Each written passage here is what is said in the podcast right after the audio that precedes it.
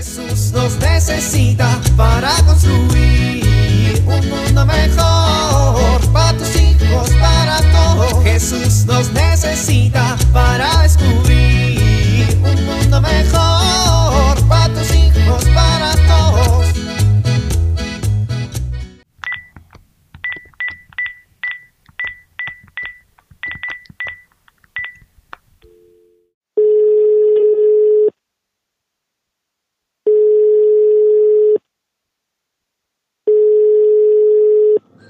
Buenas tardes. ¿Hablo a la pastelería del pueblo? Sí, mire. Muchas gracias. Voy a querer un pastel de chocolate, relleno de chocolate, cubierto de chocolate. Es para mi hija, hoy cumpleaños. Y es el único pastel que le gusta. Sí, sí, gracias. Mire, lo voy a querer para hoy. Ahorita voy y lo recojo. ¿Cómo? ¿Tuve que haberlo pedido al menos con un día de anticipación? Este, ¿y ahora qué voy a hacer?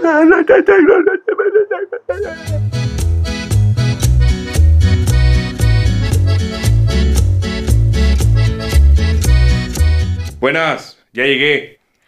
Hola papi, qué bueno que llegas. ¿Y por qué huele tan rico? Porque cociné. ¿Qué no dejó tu mamá comida o qué? Sí, pero hice algo mejor. No podemos cenar lo que dejó mamá. Y ahora estás muy arreglada. ¿Y ese perfume? Coco, ¿qué está pasando? ¿Me explicas, por favor? Ay, pa, invité a un amigo a comer. ¿A un amigo? ¿A un amigo? ¿Tú crees que soy tonto o qué? Ay, no, pa, es un amigo. Todavía no somos nada. Ah, todavía. Entonces tienes negras intenciones. Papá, que me guste un muchacho no es que tengan negras intenciones. Ya tengo 21 años, ya tengo edad para invitar a un amigo a comer esperando que sea mi novio. Mija, mientras vivas en esta casa.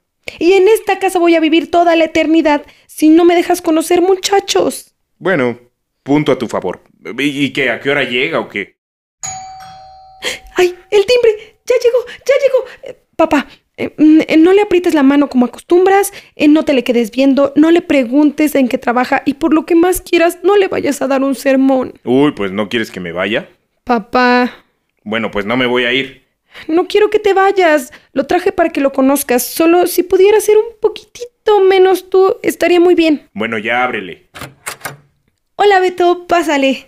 Siéntate en la mesa, vamos a comer. Te traigo la sopa. Mira, él es mi papá. Mucho gusto, señor. Mucho gusto. Siéntate, voy por la sopa. ¿Y a qué te dedicas, Beto? Papá. ¿Qué? ¿De qué quieres que hablemos, niña? ¿Del clima? Eh, soy veterinario, señor. Es un muy buen veterinario. Oye, qué bueno. Sí, les traje la sal por si le hace falta la sopa. Oye, mija, te conté que estoy leyendo un libro que me encontré. Papá, no es cierto, tú no has leído nada en los últimos dos días. Ya sé para dónde vas. No, mira, e- es un libro bueno. Eh, Dice cosas bien interesantes, así como que todo amor humano es un reflejo del amor divino. Papá, deja de decir estas cosas. ¿Qué? Yo estoy hablando del amor. Ya vas a empezar. El libro dice que en toda relación de amistad hay amor y hay afecto. Qué interesante, don Porfirio. No le digas eso, se la va a creer y luego no lo vas a callar. La relación de amor entre el varón y mujer es una forma diferente y exclusiva de amor que lleva a dos personas a entregarse plena y completamente. Estoy de acuerdo completamente con usted, don Porfirio. De hecho, pienso que el amor y la sexualidad van de la mano. Cuando se separan, una relación se convierte en una simple búsqueda de satisfacción. Y yo creo que la entrega de amor en la intimidad sexual exige compromiso, libertad y responsabilidad. Ay, no es divino. No, Es igualito a ti. Creo que leímos el mismo libro. El ejercicio de la sexualidad y la entrega íntima entre dos personas que se aman es una etapa de la vida que exige madurez, fidelidad y exclusividad para construir un proyecto juntos. yo creo que la unión de los cuerpos implica la unión de las almas. Y bueno, en el capítulo 3 dice que la armonía de las parejas depende de su entrega, complementariedad y compatibilidad en cuanto a intereses, aspiraciones y expectativas de vida. Estos aspectos se deben de tomar en cuenta a la hora de planear un proyecto conjunto. Por eso quiero aprovechar para pedirle, eh, si Coquito está de acuerdo, claro, que le dé permiso para que sea mi novia. ¿Qué? Jesús nos necesita para construir un mundo mejor para tus hijos,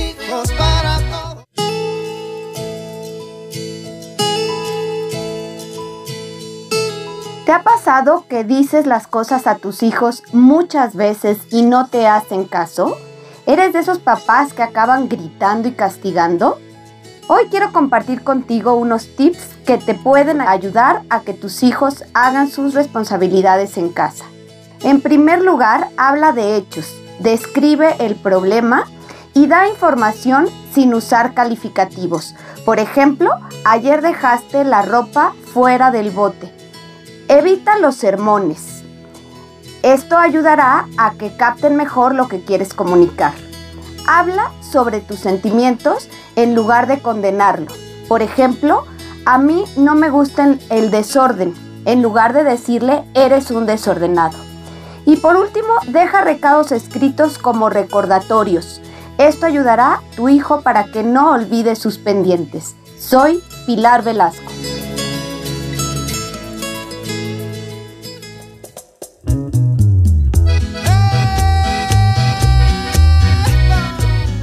Oh Señora mía, oh Madre mía, yo me ofrezco todo a ti, y en prueba de mi filial afecto te consagro en este día mis ojos, mis oídos, mi lengua, mi corazón, en una palabra todo mi ser. Ya que soy todo tuyo, oh Madre de bondad, guárdame y defiéndeme como cosa y posesión vuestra. Amén.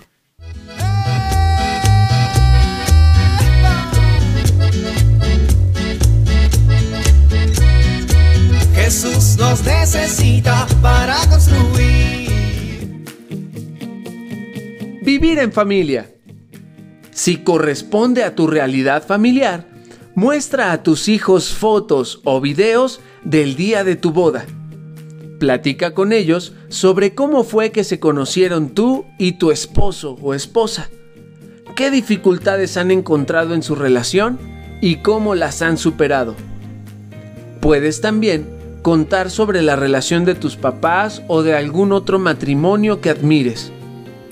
Dediquen algún tiempo en la semana para platicar en exclusiva con cada uno de sus hijos acerca de sus amistades o las relaciones afectivas y especialmente durante esta contingencia.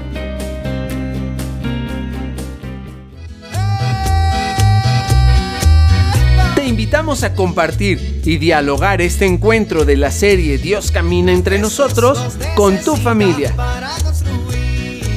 RCP es un programa de PPC México al servicio de las comunidades parroquiales. Hasta la próxima.